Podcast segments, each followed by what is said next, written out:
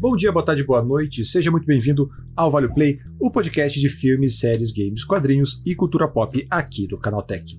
Eu sou o Durval Ramos e, sinceramente, eu não faço ideia do que eu posso falar sobre essa série.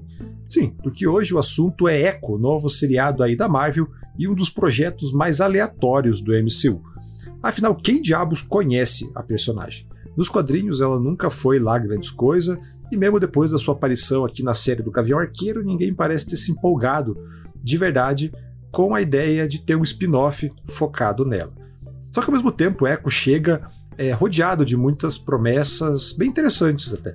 Além de ser o primeiro título do novo Marvel Spotlight, o novo selo de histórias do, do MCU, a série também sacramentou o retorno do Demolidor e do Rei do Crime de vez à cronologia do estúdio. E só por isso já gerou muita curiosidade.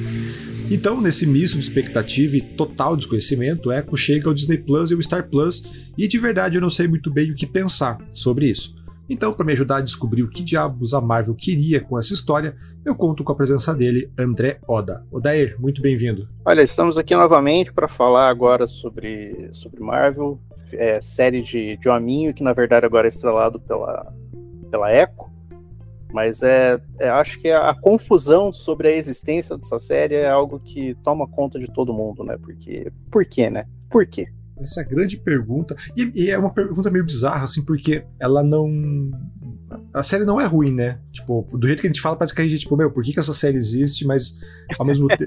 ao mesmo tempo, por que, que essa série existe, né? Tipo, quem teve a ideia? Quem, quem está ganhando por trás disso? Assim? Então, é, o Oda, que também era um descrente da série, é, e ainda assim assistiu a todos os cinco episódios. Então vem falar pra gente aí se no final das contas Echo vale o play. Bem, mas antes da gente entrar nessa grande questão existencial sobre Echo, vamos aos nossos recadinhos de sempre. Esse é o Vale Play, o seu podcast de entretenimento aqui do Canal Tech, que chega com novos episódios todos os domingos, logo pela manhã. Só que né, não é o único podcast da casa, a gente tem novidade todos os dias chegando ao feed com notícias de tecnologia, tendências, entrevistas, muito conteúdo legal chegando lá diariamente. Então, se você ainda não assina, esse é o seu momento de ir lá e acompanhar o Canaltech no seu agregador favorito. E, né, de sempre, mande seus comentários, opiniões, críticas, sugestões. Se você tem a resposta aí por que diabos fizeram uma série da Echo, responde pra gente lá no podcast canaltech.com.br ou pelas redes sociais no arroba canaltech. Então é isso e bora pro episódio de hoje.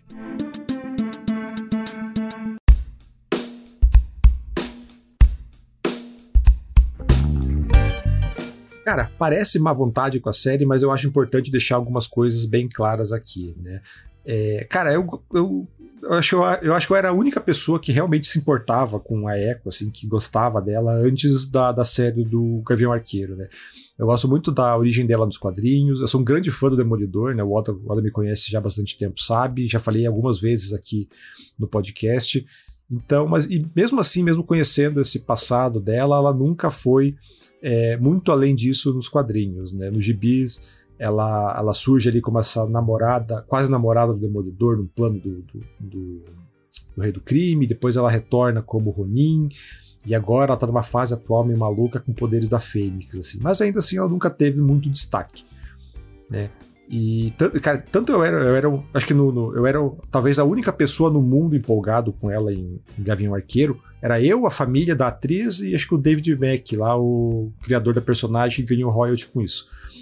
E, cara, ela é tão irrelevante no, no, no jogo do bicho aí, que eu lembro que no lançamento do Gavião Arqueiro, eu participei da coletiva de imprensa, né? O, tava o elenco, tava o Kevin Feige, e eu, eu, fiz uma pergunta sobre a Maya Lopes, que é a personagem, né, a Echo, e o pessoal demorou a lembrar quem que ela era, né? Então, ali ilustrou bem para mim, assim, que, cara, nem o Zé Boné sabe, de, céu, sabe né? direito quem é ela. Assim, e do nada, os caras decidem fazer um spin-off focado nela. Então, pra gente começar aqui, ó, da, de quem diabos foi a ideia de fazer uma série da Echo? Assim, da onde que veio esse surto da Marvel? É, na verdade, eu acho que Echo surgiu meio que naquele embalo que a Disney precisava de conteúdo pro Disney Plus. É, foi ali é, eles, eles viram que era uma personagem que teve uma aceitação ok na série do Gavião Arqueiro, tinha uma oportunidade de, de explorar um pouquinho ali o lado mais urbano ali com essa questão do, da ligação dela com o rei do crime. Só que eu, eu, eu realmente acredito que eles colocaram porque eles precisavam de séries é, para o Disney Plus. Era uma personagem que já tinha sido apresentada, dava para contar uma historinha dela e seguir o barco, sabe? Ela não tem assim, ela não. É, se você parar para analisar, até a série dela que não é ruim, é, ela tá ali para cumprir tabela. É, as coisas que acontecem ali, elas não têm tanto que a gente pode até falar depois a questão desse selo, né? Que é, ela é o começo, do Marvel Spotlight. É, ela não, não, não, não fede, não cheira, sabe? Ela não altera o, o, grande esquema da Marvel, mas ela também não, não denigre nada. Ela tá lá para existir ali porque alguém chegou, a gente precisa de uma série. Mas série de quem? Ah, a gente precisa de uma série.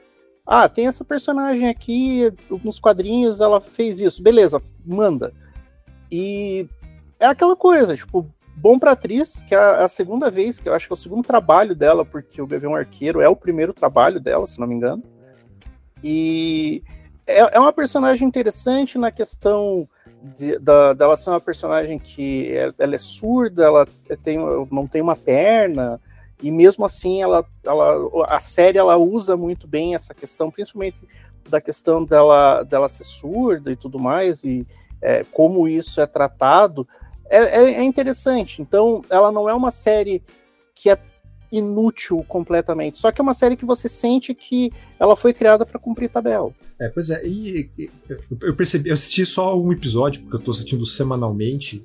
Ah, né, esse é um ponto que é bom a gente lembrar. Assim, a série saiu é, os cinco episódios de uma vez só, pela primeira vez na, no Marvel Studios, né, que o MCU faz isso. Mas eu tô assistindo semanalmente porque a, a, minha esposa ela decidiu que ela quer acompanhar e não tá. Semanalmente não, diário, um episódio por dia. Tá? Então não, não, não, maratonei, vi só o primeiro episódio. E o primeiro episódio já me deu bastante essa, essa impressão assim de cara, essa personagem. Ela é. Ninguém conhece ela. Ela já apareceu numa série, mas ninguém conhece ela. Tanto que, tipo, o primeiro episódio é um grande resumo do, uma grande recapitulação do, do Gavião Arqueiro. Esse metade do episódio de uma hora é cena. Não é nem tipo, ah, vamos recontar a história. Não, é, tipo, vamos pegar as cenas do, do Gavião Arqueiro e colocar aqui de volta. Assim. Então, é, o, o pessoal da Marvel tava ciente de que, cara, ninguém memorizou um A dessa personagem aqui, vamos ter que contar tudo de novo. Eu não sei se você ficou com essa impressão também, Yoda. Sim, é, eu, eu acho que. É, e, a, e, talvez. Eu acho que por causa de tudo isso, é, o, é, é porque ela funciona. É, assim, ela não é uma série ruim. Acho que é exatamente por isso, porque a Marvel sabia que não era uma personagem conhecida. É, eles tinha uma certa liberdade de fazer, ah, vamos fazer isso daqui, vamos gastar um episódio de uma minissérie de cinco, só recontando a origem dela que a gente contou lá no, na outra série, que a maioria, mais gente assistiu e tudo mais. É, uma coisa que eu senti muito nesse primeiro episódio, nesse uso de cenas do, do Gavião Arqueiro, é que parece ser uma, uma produção mais barata da Marvel. Sei, e isso não é ruim mas ela não tem aquele estilo mais é, é caro mesmo, como foi Gavião Arqueiro, como foi Loki, como foi. É, ela me parece mais comedida, sabe? Uma coisa mais é, low profile da, das séries da Marvel.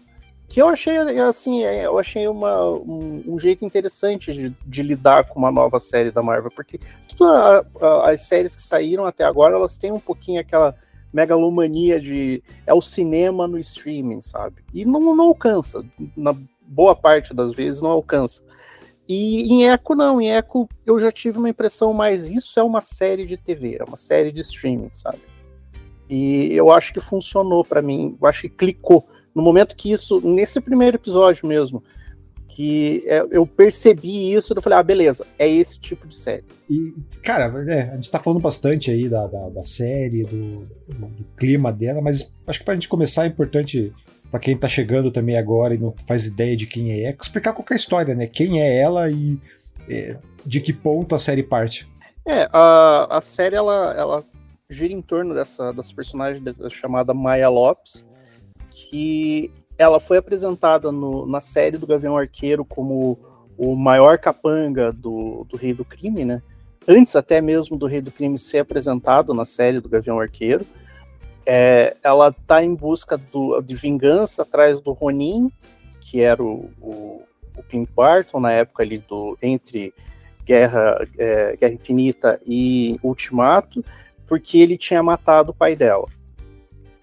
Conforme a série é, evolui ali, é, ele descobre que na verdade foi tudo uma grande palhaçada, uma trama ali do Rei do Crime para matar o pai dela.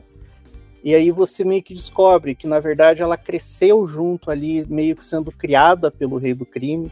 É, ele era considerado como um tio dela. E no final do Gavião Arqueiro ela mete um tiro na cara do, do Wilson Fisk e foge. E é cinco meses depois começa a série do Echo.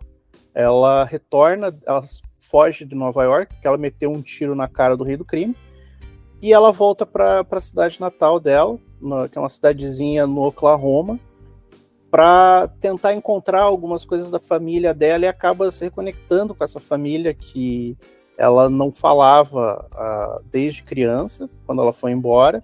E aí começa a mostrar essas raízes dela, a questão dela ter o passado ali, ela é, tem origem é, indígena, nativa americana e tudo mais, e é como que isso vai se ligando e o ressurgimento do, do rei do crime ali também para atormentar a vida da moça. É, acho que é importante destacar aqui que ela tem essa questão da habilidade dela, né? Que ela consegue é, mimetizar qualquer movimento que ela vê, ela é extremamente perceptiva, mas tipo, ela consegue perceber muitos detalhes e copiar movimentos, né? Então é, é quase um superpoder dela. Era apresentado quase como um superpoder dela e a série agora desenvolve melhor essa, essa habilidade dela aí de usar um Sharingan, né? Usando o Narutês aí para o pessoal. Não, melhor. na verdade, e aí isso é uma coisa que é, na série do Gavião Arqueiro meio que tinha. No primeiro episódio, ela tenta mostrar isso, mas essa coisa dela não é nem mimetizar o, o, os golpes, né, o estilo de, de, luta e tudo mais. Ela na série ela meio que mostra, ah, então, ela é boa na porrada, mas os poderes dela, na verdade, são outros na série. E eu acho que isso que é, eu, eu tinha lido alguma coisa sobre a Echo, sabia muito mais a personagem nos quadrinhos por você, que você tinha falado. E quando eu fui atrás das coisas no quadrinho, eu comecei a sentir já essas diferenças nos poderes dela. Que ela tem muito mais coisa é, ligada a, a, essas raízes né, ancestrais dela, da questão do, do povo indígena que, que ela faz parte, do que realmente ter essa coisa do combate. Que eu vou te falar, não é tão legal quanto seria ela só, tipo, eu copio as coisas muito bem e eu sei da porrada, sabe? Fica um pouquinho é, historinha de hominho, sabe? De, de, de gibi.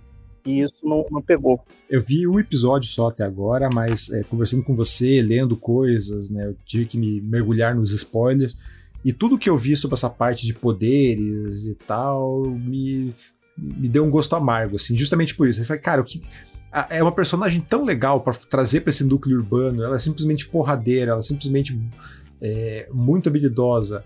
É, é quase uma contraparte do Demolidor, né? Que o Demolidor é isso, né? O Demolidor é o cara que ele com o poder, tipo, ele tem o poderzinho dele ali de, de radar, mas ele, isso garante para ele simplesmente muita habilidade, né? Daí ele sai na mão muito facilmente com todo mundo, mesmo sendo cego.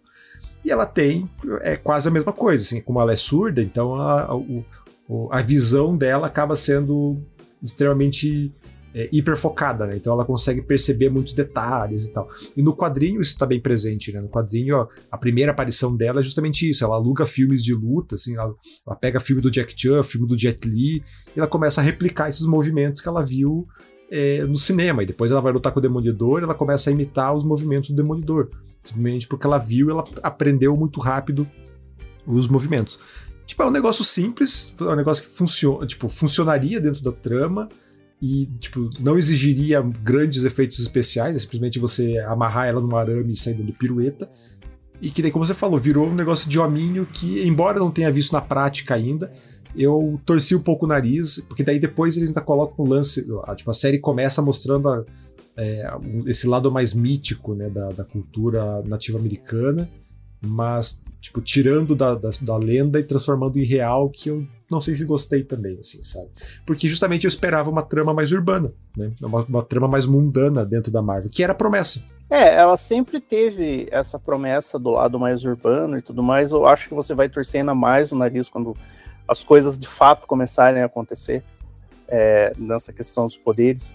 Eu achei a parte mais fraca mesmo do, do da série, mas é, eu acho que mesmo tendo esse lado e tendo essa, essa questão de tentar explorar um pouco é, o lado ali da, das raízes da, da Maya Lopes e tudo mais, eu acho que a maneira como isso é, é mostrado na série, ela é, funciona de certa forma. A resolução e como as coisas se conectam ali perto do final é que eu fiquei, hum, não precisava isso daí, sabe? Podia ter, ter sido feito de uma maneira, uma maneira melhor.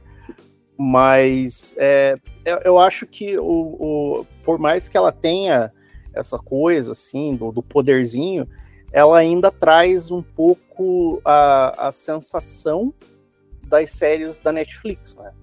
Ela tem um pouco aquela, aquela pegada assim do, da violência, apesar de ela não ser tão violenta como, por exemplo, é o Demolidor.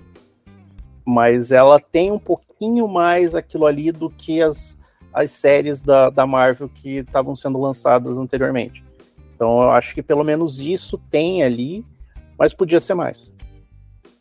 É, bem, entremos no Marvel Spotlight, né, que você comentou há pouco ali, que Echo ele entra como a primeira produção aí do Marvel Spotlight, justamente com essa promessa de ser uma coisa mais urbana, um pouco mais contida. Na prática, o que isso, o que significa, o que é o Marvel Spotlight e como isso aparece na, na, na, sé na, na série, né? Você viu, tipo, ah, não, faz sentido ele realmente estar dentro desse selo ou é só realmente marketing? É, na verdade, o Marvel Spotlight eu acho que é, foi, obviamente, foi criado depois, né, do, da série ter sido filmada e tudo mais, mas ele, ele é um selo de produções, eles a princípio seriam somente séries, né, para Disney Plus.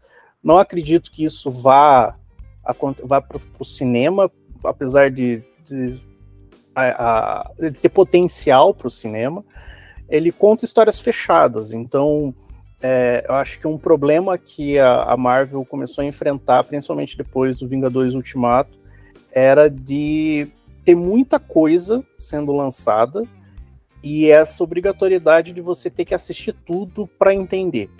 Então, é, desde o começo, quando é, lá no, no, Homem de Ferro, que a, o, era um filme atrás do outro, e você meio que assistia como se fosse uma grande franquia. No momento que começou a entrar série, é, ele, o público começou a ficar um pouco ressabiado pela questão de, pô, agora vou ter que assistir mais uma série para entender o que vai acontecer num filme, para entender o que vai acontecer lá para frente. Então, isso começou a pesar e eu acredito que a Marvel entendeu isso como um problema para eles, porque bilheteria está caindo, o, o público está começando a se afastar um pouco desse tipo de filme. Então o Marvel Spotlight ele conta histórias fechadas, não é necessariamente fechado, assim, começo, meio e fim, você nunca mais vai, vai saber daquele personagem. Mas você não precisa é, assistir essa, por exemplo, você não precisa assistir Echo para entender o que vai acontecer num filme dos Vingadores sabe? É, eu acredito que ele tem ele, ele é, vários momentos ali, ele mostra que ele tá dentro do, do universo Marvel, ele tem ali os personagens, é, tem é, uma menção a uma, a uma cidade que provavelmente vai ser mais importante no, no, dentro do esquema geral da Marvel. É, não, se você lembrar, mas... Madripoor já apareceu, né? Você tá falando de Madripoor, né? É, Madripoor... É, é, é, então, Madripoor ela já apareceu no Falcão e Soldado Invernal e ela é mencionada no, no na série da Echo. Então, ela, assim, você não precisa saber exatamente o que é Madripoor. Você não, ela, eles estarem falando de Madripoor não significa que a Echo vai para Madripoor vai acontecer ela tá dentro desse mundo. Eu acho que é, é um jeito interessante que a, as produções da Netflix meio que tentaram fazer isso, mas eles não podiam falar sobre. Então, é, tinha a menção lá o que aconteceu dos Vingadores do primeiro filme, quando eles vão mencionar qualquer coisa, ah, o cara de martelo, ao monstro verde. Eles não falavam ah, o Hulk, o Thor, sabe? E eu, eu, eu acredito que essa, o Marvel Spotlight ele vai ter isso de falar, estamos nesse mesmo mundo, porém você está vendo uma história da Echo, você está vendo uma história do Demolidor, você está vendo uma história do, sei lá, do motoqueiro fantasma. Só que a história ela não vai necessariamente influenciar o que vai acontecer na grande saga do multiverso, sabe? É, em momento algum em Echo você precisa saber do multiverso. E simplesmente você toca a, a história da Echo. Eu acho que o, o, pelos planos e pelo que foi divulgado no Marvel Spotlight é isso. São histórias que você não precisa é, saber de tudo o que está acontecendo na Marvel para entender e, e, curtir a série e tudo mais. E eu acho que, pelo jeito da, da própria série da Echo e de como ela foi feita, de ser um personagem de quem é ela na fila do pão, é, por ela ser a primeira ali, ela funciona dentro da primeira, dentro dessa, dessa ideia, sabe? Porque apesar dela ter é, as ligações ali com o Rei do Crime, que daí aconteceu no, na série do Gavião Arqueiro, ter ali o Demolidor, já no primeiro episódio ele faz uma participação ali sentando a porrada na menina, tem isso, e é, não, não significa que ela vai tudo acabar ali, tipo, as coisas que acontecem nela podem refletir numa série para frente e tudo mais, mas você não precisa ver eco para entender essa outra série, sabe? Eu acho que esse é o grande contexto do, do Marvel Spotlight, a grande ideia da Marvel. Eu acho que esse talvez seja o futuro da Marvel, é, porque essa coisa do ter tudo tão interligado é legal, mas a partir do momento que ele transforma a, a, a eu gosto, por exemplo, do Homem-Aranha. Eu preciso ver um filme dos Eternos, por exemplo, para entender o que vai acontecer com o Homem-Aranha na frente no filme dos Vingadores. Provavelmente não, porque até a Marvel esqueceu dos Eternos, mas sabe, tipo, é essa coisa do você precisar assistir tudo para poder aproveitar alguma coisa da Marvel é, é um problema, porque tem muita coisa agora, e talvez o Marvel Spotlight se, apareça como uma solução de histórias fechadas, histórias mais contidas. Provavelmente vai focar mais nesse lado urbano ou no lado sobrenatural da Marvel, o que eu acho fantástico e deixar as loucuras de multiverso e provavelmente mutante para frente pro cinema, sabe? Eu acho que é um troço que funciona melhor. E Echo funcionou bem como primeiro primeira produção assim do Spotlight. Pois é, é, tudo que você falou assim me lembra bastante de dinâmica de quadrinho mesmo, assim, né? Que a gente tem as, as, histórias mensais, as revistas mensais ali que, embora estejam ambientadas no mesmo universo é, de um Vingadores, por exemplo, ali os, os, Vingadores estão salvando o mundo, mas tem a revista do, do Demolidor que tá lutando com um ninja e tipo azar os caras lá, de vez em quando ele vai cruzar com o, com o Justiceiro, com o Homem-Aranha mas é, um, é uma edição e na edição seguinte, tipo, não se fala mais nisso e bola pra frente. Uhum. Então eu acho que é, é bem nessa é, essa mesma dinâmica, né? Então, enquanto o cinema é a grande saga que as, as, as principais histórias é, seguem numa direção, o Spot, Marvel Spotlight são essas histórias mensais ali do, dos quadrinhos que ah, um ou outro herói pode se cruzar, mas no geral são histórias individuais deles próprios, né? Não. É, o, o, lance da Marvel, eles começaram muito, né? O, o, lance do universo compartilhado era muito uma coisa dos quadrinhos, que já eram feitos há, há décadas. Só que conforme o negócio foi crescendo, foi. Eu não sei. Eu, eu não vou falar perderam a mão, mas não perderam completamente. Mas é que o troço cresceu demais. E perdeu eu acho um que, eu acho que, né? Eu acho que, você, na verdade, o que você está querendo dizer é que ele começou a reproduzir essa dinâmica do quadrinho ao ponto de que chegou num nível em que começou a replicar também os vícios e problemas dos quadrinhos.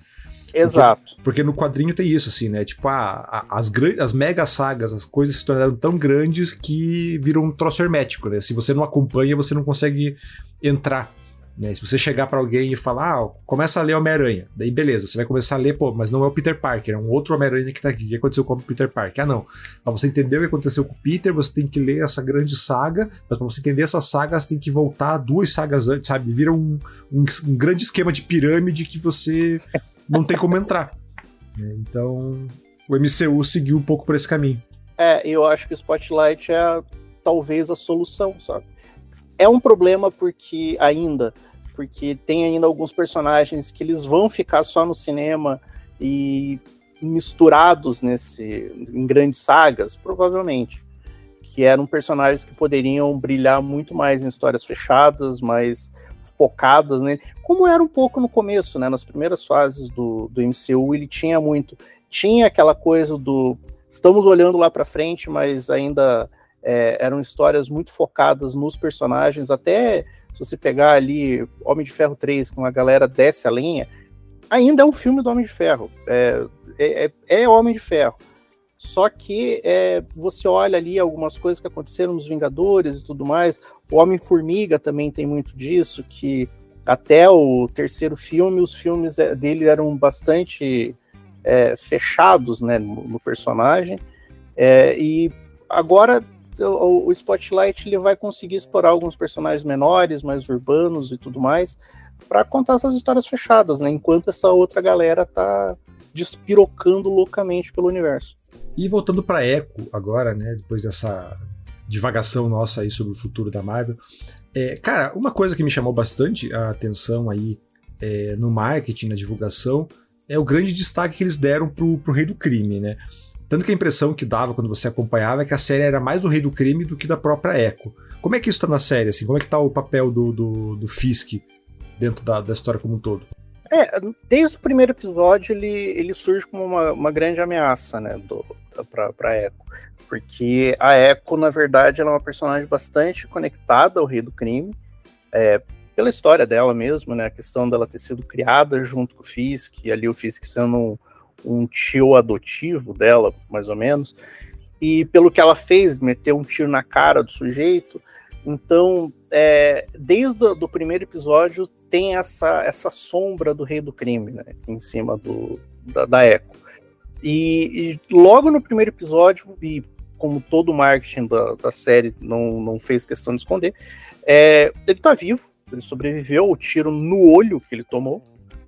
E a partir do momento que ele entra de fato na série, é, ele não, não cobre tanto assim a, a, a Echo, ele tá ali, ele é uma ameaça muito mais presente, mas ele ele tem algumas coisas, ele é o, o Demolidor, ele parece um pouco o Fisk que estava no Demolidor misturado com o Fisk que apareceu no Gavião Arqueiro.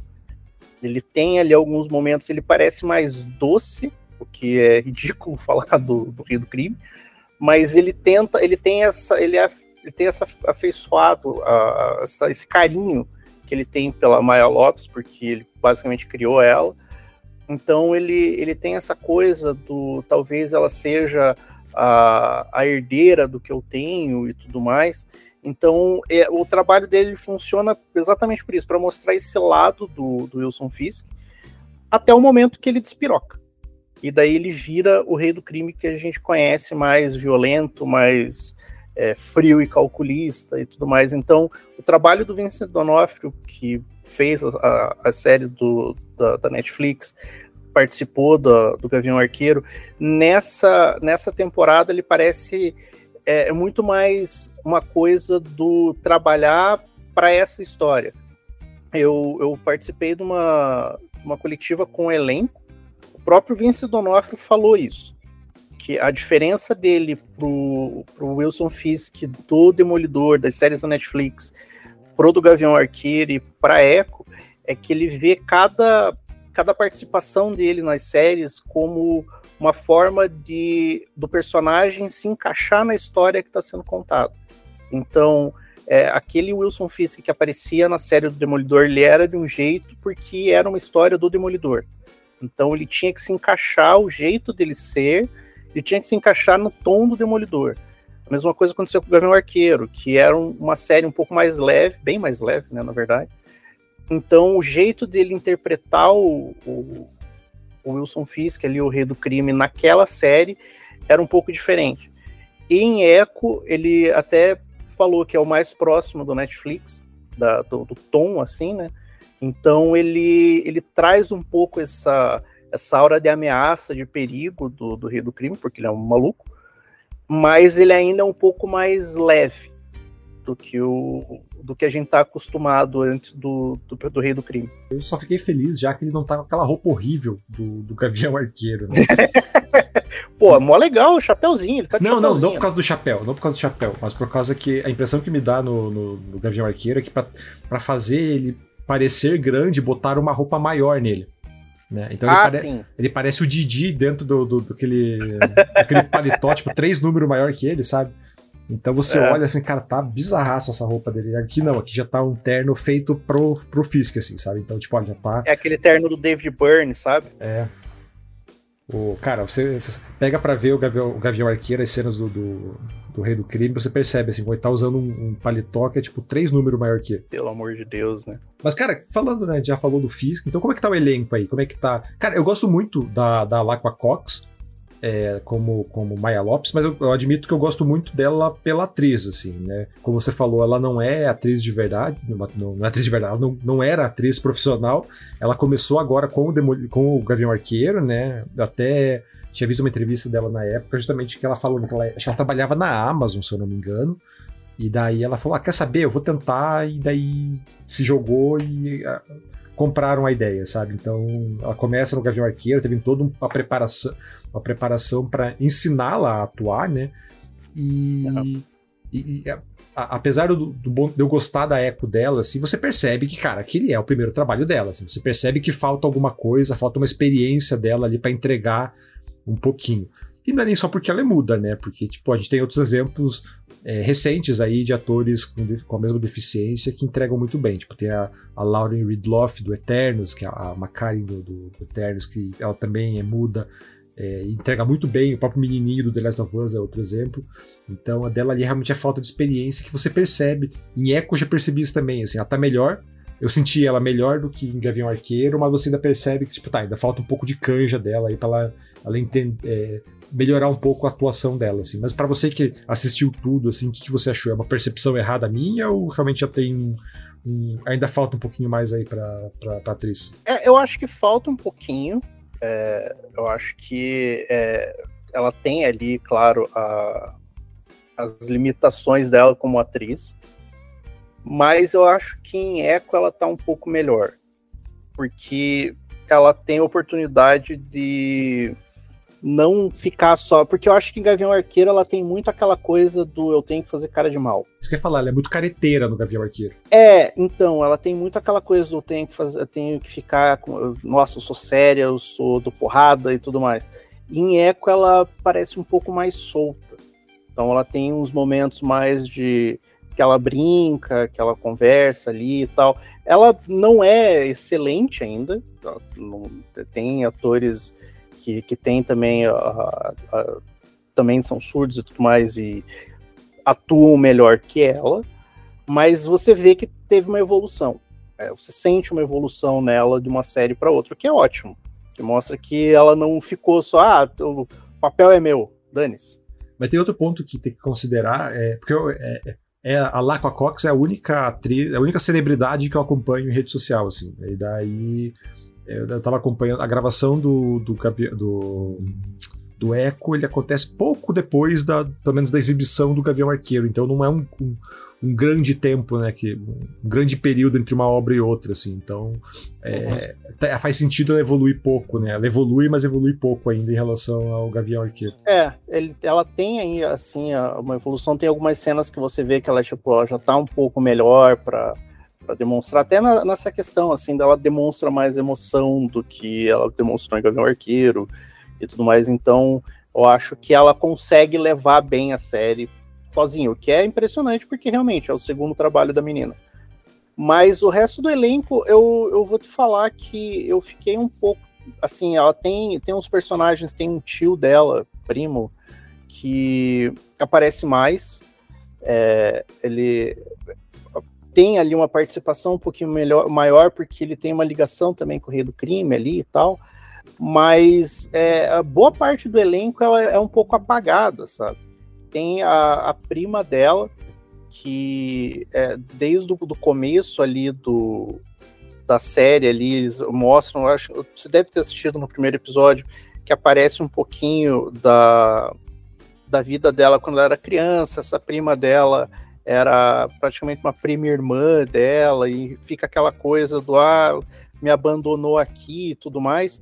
E aí, quando elas se reencontram, não tem tanto peso, sabe? E eu acho que foi um pouco um problema da, da própria atriz, que é a mesma atriz que dublou a nova personagem da, da Marvel na, no What If, que é a Devery Jacobs. Ela é, faz a prima da Echo e ela dublou essa personagem nova, que agora eu até esqueci o nome. A Kahori. Que é a Kahori. Isso. É ela que dubla na, na versão em inglês. Eu até pensei que por ser ali, por ter essa coisa, eles iam até tentar ligar uma coisa com a outra, não ligaram, são personagens completamente independentes uma da outra. E no Echo ela tem uma, tem uma participação um pouco apagada. Então fica essa coisa assim, o elenco em si, é o, o Vincent Onofrio é, é, o Vincent Onofrio, né? Então a gente já sabe como o cara trabalha. Tem ali a, a, a atriz que faz a, a, avó dela também ali. Eles tem, tem muitos atores de, é, de origem nativa americana também, né? Até porque a cidade onde ela, onde ela mora, que ela, que ela retorna ali, é uma cidade é, bastante ligada ali às origens é, nativas americanas, ali indígenas. Então, é, você vê muito desses atores por ali. Mas é, no, o elenco como um todo eu achei um pouco apagado. Fica realmente, o, o trabalho fica nas costas da, da Laqua Cox e do, do Vincent D'Onofrio quando ele aparece. Tem um pouco da, dessa da avó dela, tem o, um, um senhor que ele é meio namorado da avó dela, que eles é, que ele depois eu fiquei eu, assisti os cinco episódios tipo, eu conheço esse cara de algum lugar. E aí eu vi que ele, ele tinha trabalhado naquele filme Espera de um Milagre que é maravilhoso. Então é, foi atrás até do nome do cara que é Graham Greene. É um baita ator. Então ele, eles aparecem eles têm mas eles não têm tanto destaque sabe? Então eles é, os coadjuvantes eles meio que estão lá mas eles não, não têm aquele, assim, aquela coisa de ah, aquela pessoa fez, teve essa grande cena. Não. É, as grandes cenas, talvez porque a série seja curta, então é, foi tudo nas costas da, da menina ali, ah, vai, leva. E ficou por isso mesmo, sabe? Então o elenco ele não é um elenco ruim, mas é um elenco que tá, é qualquer coisa, sabe? Ah, o Graham Greene é o. Ele tá no The Last of Us também, ele é o tiozinho lá da, da, da cabaninha, da também, sopa. Também. É, é, é, a impressão que dá é que eles pegaram todo o elenco que eles tinham de nativo americano, assim, tipo, ah, que, Sim. que ator nativo americano você conhece? Tipo, ah, tem esse, esse, esse, ah, beleza, então chama eles aí e bora fazer. E, tipo, ah, mas essa aqui já dublou o Arif. Ah, não tem problema, assim, o rosto dela ainda não apareceu. Daí trouxeram a menina também lá. Cara, e como é que estão as, as, lutas, assim? Até onde eu vi, é, tirando a luta com o Demolidor, acho que é a única luta inédita, assim, do primeiro episódio, porque todas as outras são é, recalchutagem de outras temporadas, de outras séries. Ah. Então. É, e eu falo do Demolidor, essa luta com o Demolidor especificamente, porque ela, ela vazou, né? Ela tinha vazado semanas antes da estreia, e tinha um pessoal elogiando e tinha um pessoal reclamando, dizendo que, ah, olha como tá. A coreografia tá ruim, olha como a direção tá ruim. O que, que você achou da, da ação, especificamente dessa, dessa primeira cena como Demolidor? Não sei se vai ser a única aparição do Demolidor, mas o que, que você achou da, da, da da, cartão de entrada aí, né, do, do, do Homem Sem Medo no, no MCU. É, eu gostei. Eu, eu achei que. É, é, porque. Eu não sei se porque a galera tava esperando, ah, o Demolidor vai aparecer e ele vai. Se bem que o Demolidor ele já apareceu, né? Tipo. É, ele tem a participação dele na she que tem já aquela cena do, que eles até dão aquela zoada, né, da questão de você não tá num corredor. Mas é, a, essa cena dele contra a Echo eu gostei exatamente por ela, ela é uma cena meio feia, sabe? É umas porrada meio bruta demais, assim. Então, é, o meu problema é que ela é um pouco curta demais.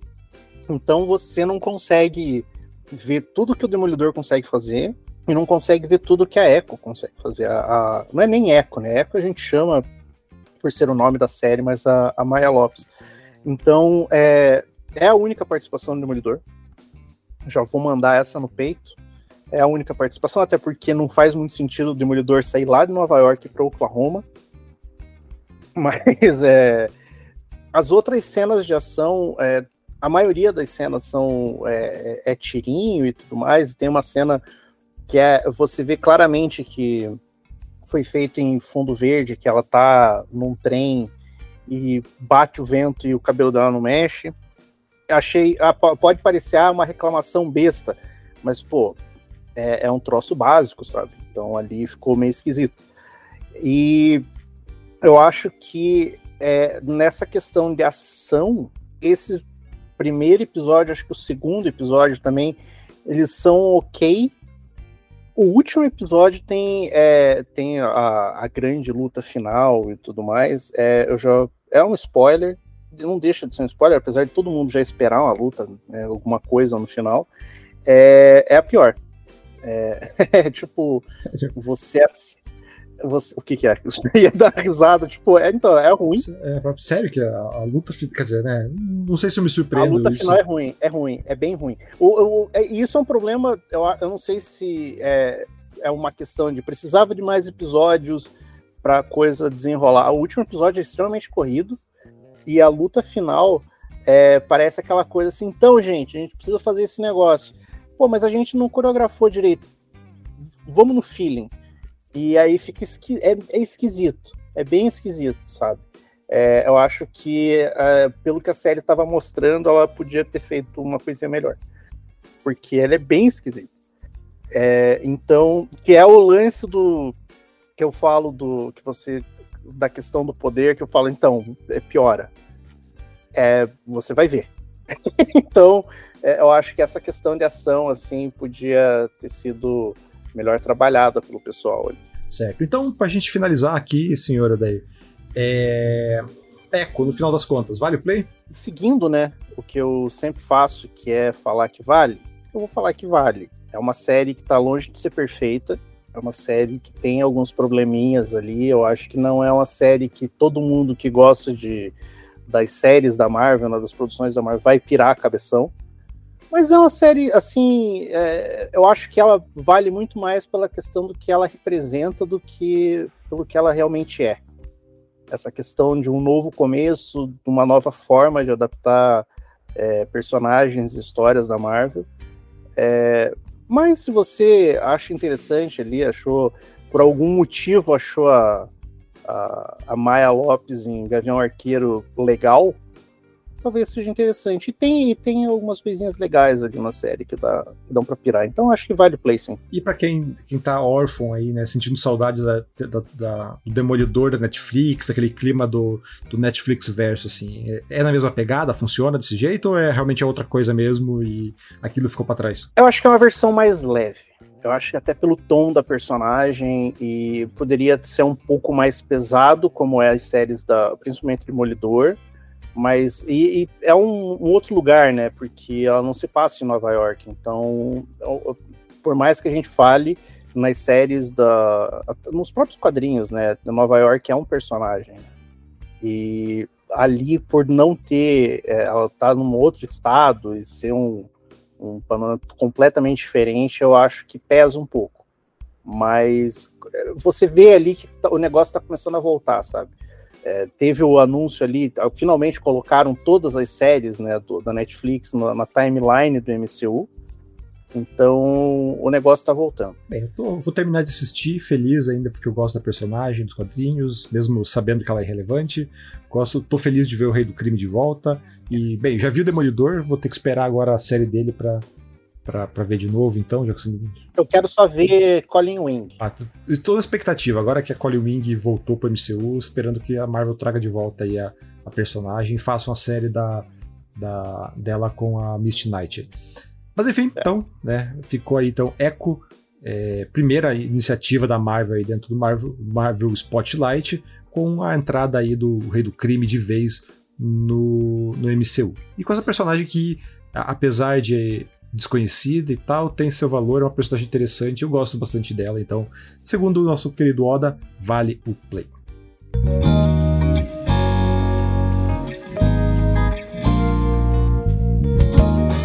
Bem, e no nosso Vale Ficar de Olho aqui, nosso, nosso quadro de recomendações de coisas que estão para chegar, a gente tem algumas novidades chegando aí para esse comecinho de fevereiro aqui.